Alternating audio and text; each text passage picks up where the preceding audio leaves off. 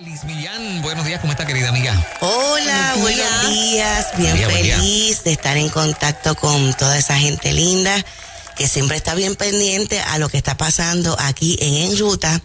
Y en este tu segmento, escucha bien, decide bien, que hacemos todos los lunes para que tú puedas adquirir unas herramientas para una semana bien victoriosa como es el anhelo del corazón de Dios. Y hoy vamos a hablar del tema, tu ex estará en medio de tu matrimonio. Anda. Ahora, ahora fue. Hay varias eh, escenas, varios factores donde eso sí podría estar pasando y queremos que tú hagas estos ejercicios de introspección, de ir allá adentro en lo profundo para que te puedas examinar si de alguna manera esto te podría estar sucediendo. Cuando uno termina una relación de pareja, es bien importante que uno se dé el espacio y el tiempo para sanar.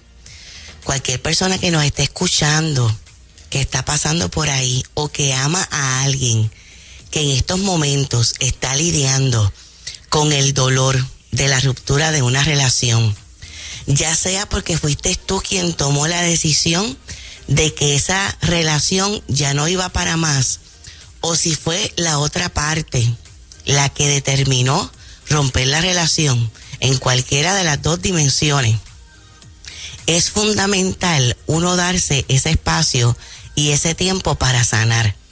Cuando nosotros vamos a la literatura, la literatura, la literatura establece que uno debe estar por lo menos un año en un proceso de duelo.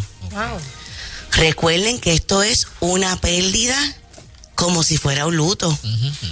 De hecho, para algunas personas, un proceso de divorcio puede acarrear más estresores que si la persona se hubiera muerto que si la persona hubiese fallecido. Más. Hay casos donde un divorcio puede generar más tensiones que si la persona lo hubiera tenido que enterrar. Muy fuerte, muy fuerte. De hecho, en escalas de dolor emocional, divorcio siempre sale entre las primeras. Es un por ciento muy bajito de personas que un divorcio lo pueden tomar livianamente muchas veces es porque sufrieron tanto maltrato dentro de la relación que entonces un divorcio viene a generar un alivio o que se casaron sin amar a la persona o que en el transcurso de la relación le dejaron de amar. Y en ese sentido, pues el divorcio ha sido como si una reja se hubiera abierto. Y la tasa de divorcio en este país es bien alta, sí, es bien alta. Lo último que yo leí era 78 punto algo, casi un 80%. Wow.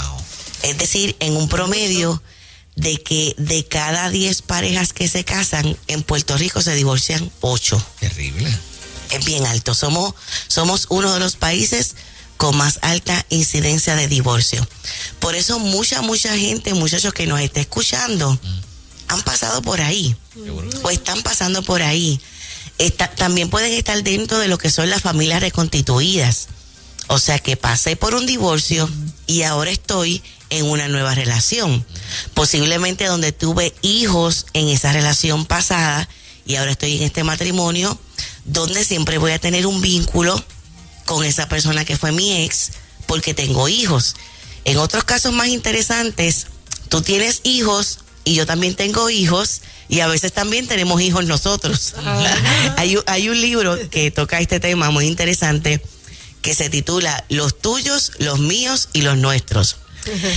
Esas familias reconstituidas, esas familias ensambladas, tienen unas características bien peculiares. Y algo que nos gustaría destacar en el segmento de hoy, luego de haber establecido la importancia de tú trabajar esos cierres, mínimo un año si fue esa relación bien significativa para tú completar el proceso de perdón, para manejar coraje, si surgió coraje por causa de la ruptura y por lo que se vivió dentro de esa relación de pareja, manejar una cuestión de, esos sentimientos, de esa parte afectiva, porque mucha gente se divorcia amando a la otra parte. Es que se divorcian por otros factores, pero que no ha sido por cuestión del amor. Y eso hay que procesarlo, permitir que ese amor se transforme, porque el amor no deja de ser. Ustedes saben, muchachos, que algunas personas, no puedo decirles muchas, pero puedo decir que alguna que otra, en terapia me ha preguntado, ¿yo podré dejar alguna vez de amar a esa persona? Y yo le digo que no. Y sé que le sorprende mi respuesta. ¿Cómo? Es probable, que no, no, no la Que nunca le dejes de amar.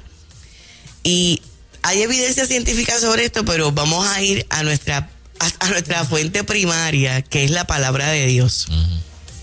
Primera de Corintios 13 dice que el amor nunca deja de ser.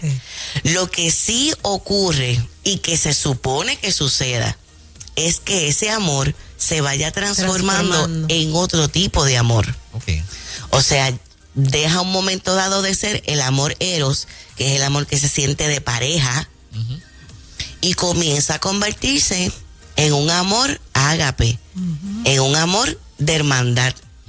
En algunos casos, pues, puede ser un tipo de amor donde, mira, te amo en el sentido de que eres una persona que comparte conmigo eh, eh, eh, este espacio, una vivencia, una historia, en, algunos, en algunas ocasiones unos hijos, después unos nietos, pero el amoreros cambia, cambia. Hay gente que la transformación de un tipo de amor a otro le requiere esfuerzo y tiempo. Y estamos recalcándote es importante que te des ese tiempo. Y algunos nunca lo logran, doctora. O sea, hay gente que, eh, qué sé yo, mucho tiempo después, que eh, están igual de enamorados. Sí. Lamentablemente. De hecho, yo he tenido pacientes donde están casados con otra persona y me dicen, el amor de mi vida es fulano de tal o fulana de tal. Qué terrible. Casos donde con la persona que se encuentran ahora mm. fue con quien le fueron infiel a esa otra. Mm. y la razón del divorcio mm. fue esa infidelidad. Pero aman a la otra. Llegan a casarse con la persona con quien le fueron infiel a su ex. Pero, y me narran que cuando tienen los encuentros por causa de los niños, se despiertan esos sentimientos. Wow, qué difícil. Por eso es que tenemos que discernir cuando vamos a tomar decisiones. las decisiones de destino no se pueden tomar a la ligera. Las decisiones de destino no se pueden tomar a lo loco. Las decisiones de destino no se pueden tomar por enamoramiento. Porque el, el, enamoramiento promedio, promedio, dura de seis meses a un año. ¿O sí? El enamoramiento. Porque cuando nosotros estamos en relaciones de pareja, pasamos por diferentes etapas. Y la primera etapa es la del enamoramiento. Esa es la de las mariposas. Exacto, es la pasión, la de la conexión de la pasión. Pero después se supone que ese amor vaya madurando. En el enamoramiento todavía no he visto la totalidad de quién es la persona. Tal vez no he descubierto todavía los factores de personalidad, los factores de temperamento. En la parte de enamoramiento lo que rige es lo emocional también, no la parte racional. Por lo tanto, ese amor es bastante superficial o no necesariamente. Eh, podríamos decir que la simiente, en la simiente no están todos los elementos ni están todos los factores. Bien. Hay otros elementos que son fundamentales, como decir, bueno, ya le descubrí estas cosas que no me gustan y ahora voy a ver si esas cosas que no me gustan las voy a negociar o es algo que no es negociable para mí. Pero llegar ahí trasciende a la fase del enamoramiento. Por eso es que también más de una vez hemos dicho acá en el segmento que en la fase de enamoramiento tampoco es el momento para tu casarte. Y hay mucha gente que se casa antes del año. Pero entonces se complica aún más el asunto dentro de la línea del segmento de hoy de nuestro tema, cuando empiezas una relación con otra persona para sacarte del sistema a otra. Ay, bajo aquella cosa que dicen por ahí en el barrio de que un clavo saca otro clavo. ¿eh? Ya se sabe que eso no es así. eso no es verdad. Un clavo no saca otro clavo. El clavo puede estar hermoso y la antitetánica Ay, está ay. cara. Está cara. No la cubre la. Exacto. Ah, El adem- plan no la cubre. Ah, y, y- no vas a ver bien, no vas a ver bien. Ajá. Te vas a dejar regir por el enamoramiento con toda probabilidad, porque lo que estás buscando a nivel interno es un placebo. Wow. Recordemos lo que es un placebo. Una pastillita de azúcar que verdaderamente no tiene ninguna función real. Wow. Entonces, uso esto para, mira, tratar de liberar, de manejar el dolor, una anestesia pasajera, para no tener que bregar con eso. De hecho, hay quienes, eh, no solamente es que inmediatamente que terminan una relación comienzan en otra, es que cuando están dentro de una relación y ya, y ya ven dentro de la relación que esa relación está en peligro, o sea, que hay probabilidad de disolución. Ya empiezan a establecer una relación con otro. Mm. Porque hay quienes no pueden estar solos por causa de, de- de su historia y, y de, y de diferentes factores. Entonces, cuando voy de una relación a otra, sea que me di el tiempo o no me di el tiempo, lo que queremos que tú examines es si de alguna manera a nivel emocional tu ex está dentro de tu relación matrimonial. Y mira cómo queremos que tú lo evalúes. Ajá. Si es que hay unos issues que viviste en esa relación de pareja, que de alguna manera tú los estás transfiriendo a tu matrimonio actual. Va, va, va, va, vamos a repetir Ajá, eso otra vez. vamos a repetir eso otra vez. Si de alguna manera esos issues, esos asuntos que fueron complejos y dolorosos para ti en una relación de pareja anterior, tú los estás transfiriendo en tu matrimonio, en tu relación de pareja actual. Actual. ¿Qué mucho sucede cuando pasamos factura de algo que nada tuvo que ver con quien estoy ahora, por lo que se experimentó en esa otra relación? La está pagando quien, quien, no, quien no se supone. Correcto, Mm. correcto. Hay quienes por haber sufrido en relaciones de pareja hacen generalizaciones. Todos los hombres son infieles, Hmm. todas las mujeres son controladoras. y entonces aún el Señor dándoles una bendición en su relación actual, están cargando la herida y el trauma. Recordemos lo que es un trauma. Un evento que me dolió, me marcó en el pasado y ahora en el presente tengo la preocupación, el temor o la ansiedad de que se va a volver a repetir. ¿Y cuáles son los dos asuntos que más vemos en la oficina de consejería que se transfieren de una relación de pareja anterior a esta relación? Por eso es que te preguntamos, ¿tu ex estará metido en este matrimonio por aspectos puramente psicológicos? ¿Cuáles son esos dos eventos que suelen marcar más a la gente? Miren, uno es haber vivido infidelidad en esa relación de pareja anterior o en relaciones de pareja anteriores. Y aunque en esta relación actual no existen unos factores, unos indicadores, indicadores racionales, pues contundentes que me hagan a mí saber que la persona me es infiel, no están los indicadores. Pero, pero por lo que viví allá, tengo continuamente la inquietud de que me van a ser infiel. Esto puede generar que hayan celos patológicos. Cuando hablamos de celos patológicos, son celos en los que no hay fundamento, Wow.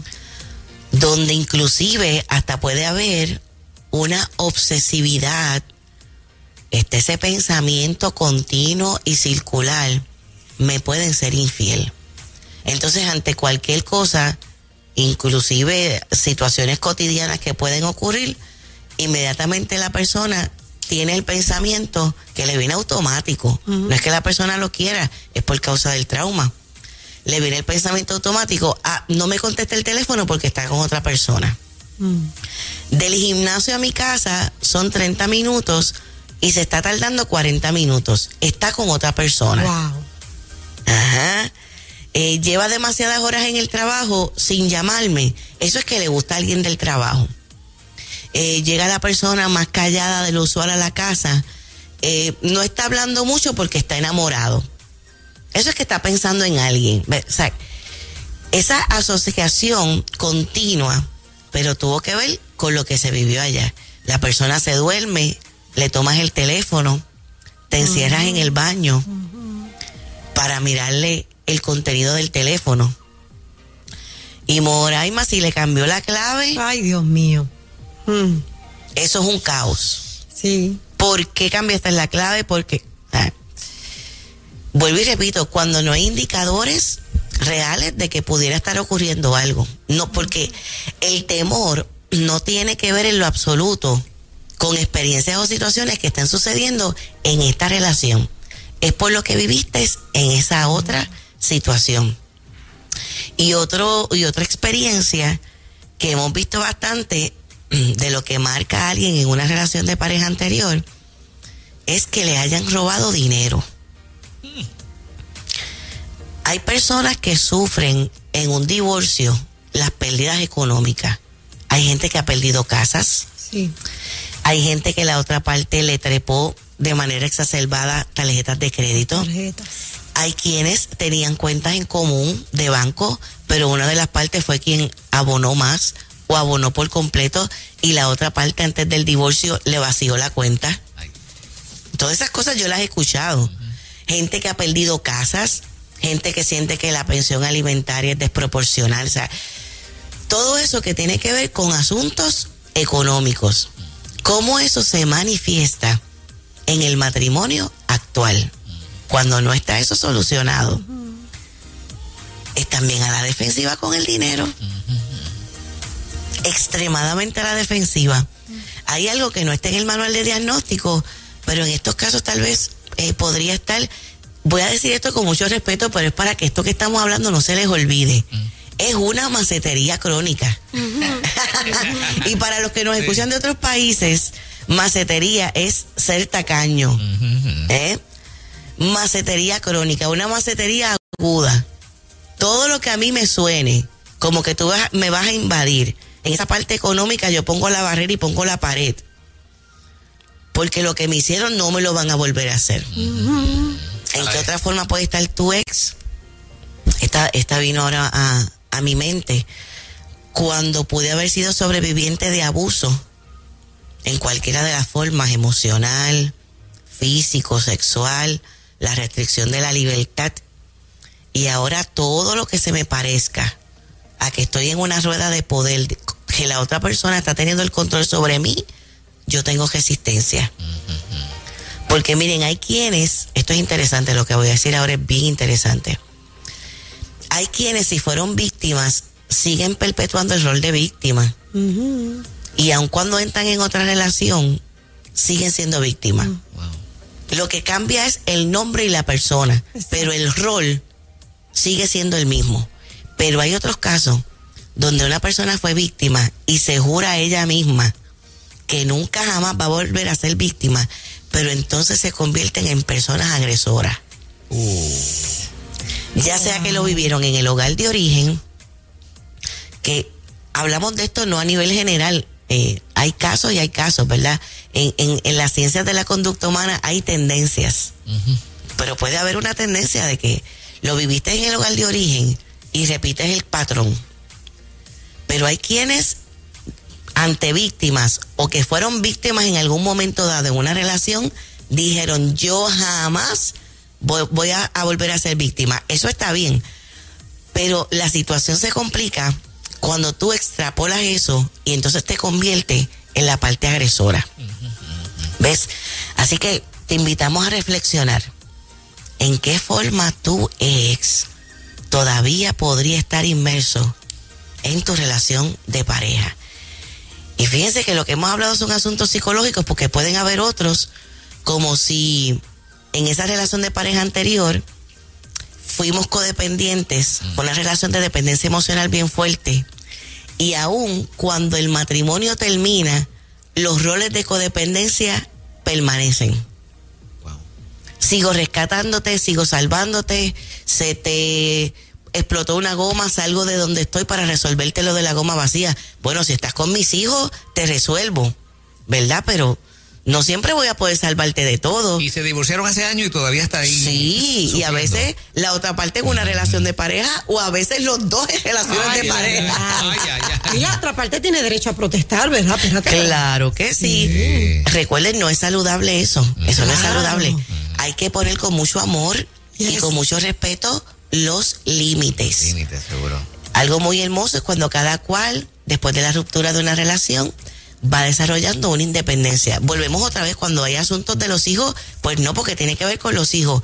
Pero en muchas ocasiones no tiene que ver con los hijos. Y esos límites no tienen que ser una, una verja de alambre de púa, puede ser una, puede ser una verja bonita. Puede ser de No, no, rosas. exacto. y sin espina. Y sin espina. No tiene que ser de púa. Exactamente. Así que llegó el momento. A lo mejor tú no te habías dado cuenta. Y a través de este programa estás conectando tantas cosas.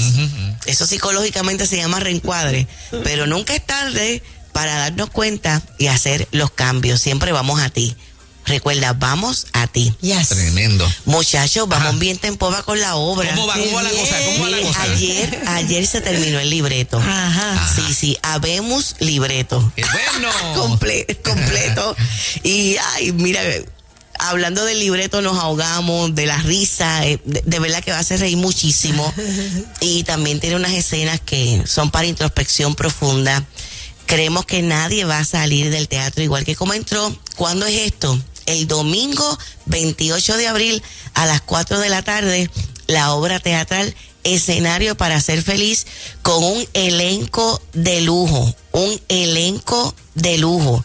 De verdad que estamos bien contentos con el grupo de actores que nos acompañan actores profesionales y gente muy linda del Señor. Y con la compra del boleto en la entrada, se te va a obsequiar nuestro nuevo proyecto que es una agenda planner. La agenda planner, la temporada más feliz de mi vida. Bueno. Está bella. La agenda está Oh, preciosa. qué bien. Así que prácticamente el lanzamiento de la Agenda Planner es la obra teatral Escenario para ser feliz en el Centro de Bellas Artes de Caguas. Si tú quieres obtener tu boleto, entra a la página de Ticket Center para que, mira, ya busques tu boleto rapidito. Porque en la hora pasada gente se nos quedó afuera y no queremos que eso te ocurra. Así que nos veremos el 28 de abril a las 4 de la tarde en Bellas Artes de Caguas. Eso, qué bueno. Gracias, doctora. Un abrazo grande. Doctora Liz Millán. Y Moremoyola se prepara. Vamos por más.